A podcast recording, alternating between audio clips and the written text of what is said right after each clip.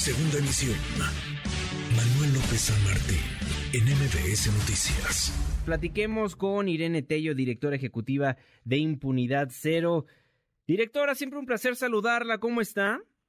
Juan Manuel, ¿cómo estás? Muy buenas tardes. Me llamó muchísimo la atención el texto de Montserrat López, analista de datos en Impunidad Cero. Escribía, la impunidad es la norma en el país. Combinados los altos índices de delincuencia, la baja efectividad de las autoridades para esclarecer los delitos y la falta de denuncia llevan a que la probabilidad de que un delito se denuncie y se esclarezca en México sea apenas de 1%. Sí, la verdad es que esa cifra es una cifra que usamos constantemente en impunidad cero, pero sí creo que hay que explicar nada más dos factores que están dentro de esa cifra. Eh, uno podría pensar que es automáticamente impunidad y no. Eh, la gran parte de esa cifra es eh, la cifra negra o todos los delitos que no se denuncian en el país, eh, porque entonces todos los delitos que no se denuncian y que no se investigan de oficio o de manera automática por la autoridad quedan automáticamente en impunidad. Y lo siguiente, obviamente, es la parte de la baja procuración o efectividad en procuración de justicia.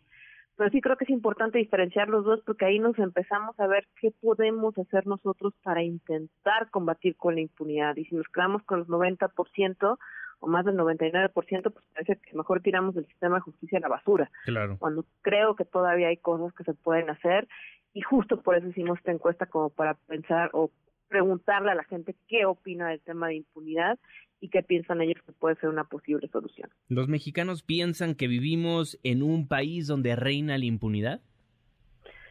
Justo lo que les preguntamos fueron otras cosas. Queríamos saber qué opinaban ellos del tema de justicia. Digo, también les, preguntamos qué tanto pensaban si se había mantenido o aumentado la impunidad. La mayoría eh, dijo que pensaba que se había mantenido la impunidad o que había aumentado.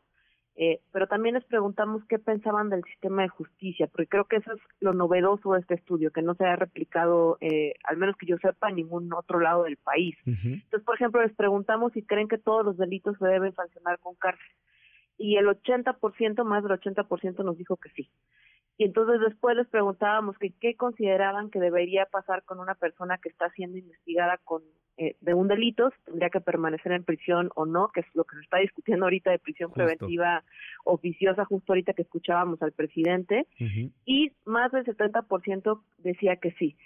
Y yo creo que retomando justo ahorita lo que estabas viendo, ahí sí creo que hay que detenernos porque ahí a mí algo que me llama mucho la atención y que creo que es una eh, incongruencia de nuestra parte es que cuando se nos pregunta la opinión respecto a si confiamos en ministerios públicos, en policías, en jueces, casi todos los mexicanos dicen que no confían y que creen que son eh, funcionarios que cometen actos de corrupción. Pero ya cuando se les pregunta a las personas si una persona que esas mismas autoridades investigaron y sancionaron son culpables, ahí asumen que sí. Entonces sí creo que aquí hay un error porque justo el tema de prisión preventiva oficiosa es que la autoridad tenga la posibilidad de meter a una persona que ellos determinan que es culpable sin evidencia en lo que se investiga si cometieron un delito. Y entonces por eso sí creo que este argumento de que estas figuras son para defender criminales no es el caso, son para defender a gente inocente con un sistema ineficiente de justicia que tenemos. Entonces por eso sí creo que esta encuesta la verdad es que nos refleja obviamente el hartazgo de la ciudadanía ante temas de inseguridad y de justicia, pero también creo que nos debería de reflejar eh, lo poco que conocemos de otras medidas para dar justicia, como pueden ser medidas alternativas, eh, mecanismos alternos, y esta incongruencia que te digo que no puede ser que reconozcamos que tenemos un sistema ineficiente todavía y corrupto y entonces no queramos dar medidas para que no haya más inocentes en las cárceles. O no denunciamos al respecto y luego nos quejamos de que no hace nada la autoridad cuando también tenemos derechos pero también obligaciones. Si vemos algo hay que acudir a las autoridades necesarias, ¿no? Exactamente, y justo creo que ahí de las cosas esperanzadoras de la encuesta que estamos lanzando esta semana es cuando se le pregunta a las personas cuál creen que es la solución al tema de impunidad, todo el mundo cree que es el tema de capacitar a los ministerios públicos, que los policías sepan investigar los delitos, que se baje la corrupción en, en los jueces. Entonces, creo que sí estamos, de cierta manera, también por el lado correcto y otra cosa que les preguntamos justo es lo que me dice, o sea, ¿qué, qué hacer para que la gente se motive más a denunciar? Porque pues sí, nos toca a nosotros, pero la gente no denuncia. Y la gente mencionó mucho el tema de denuncias en línea y denuncias anónimas.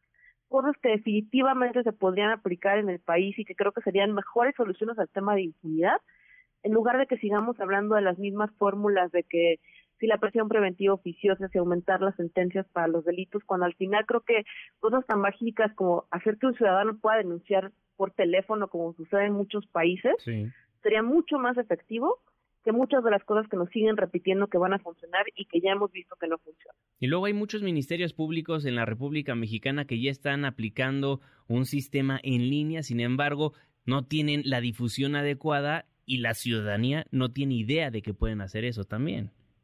Completamente, y por eso la verdad es que nosotros en Impunidad Cero creamos denuncia.org para que la gente sepa qué delito quieren denunciar, dónde lo van a denunciar, que sepan qué es lo que se requiere, si lo pueden denunciar en línea, qué es lo que les va a preguntar la autoridad, cómo evitar irregularidades. Y de hecho ahorita estamos teniendo una colaboración con el Observatorio Nacional Ciudadano para que si las personas quieren denunciar hechos de corrupción que ocurrieron en el momento de denunciar, nos manden un reporte y aquí el equipo del Observatorio Nacional Ciudadano se va a encargar de darle seguimiento y muy probablemente ahora sí empezar un, eh, pues ahora sí que la investigación y sanción de los funcionarios que no están haciendo bien su trabajo también como para evitar que las personas denuncien los delitos que ocurren en este país. Irene, ¿nos repites las páginas de internet que nos mencionaste, por favor?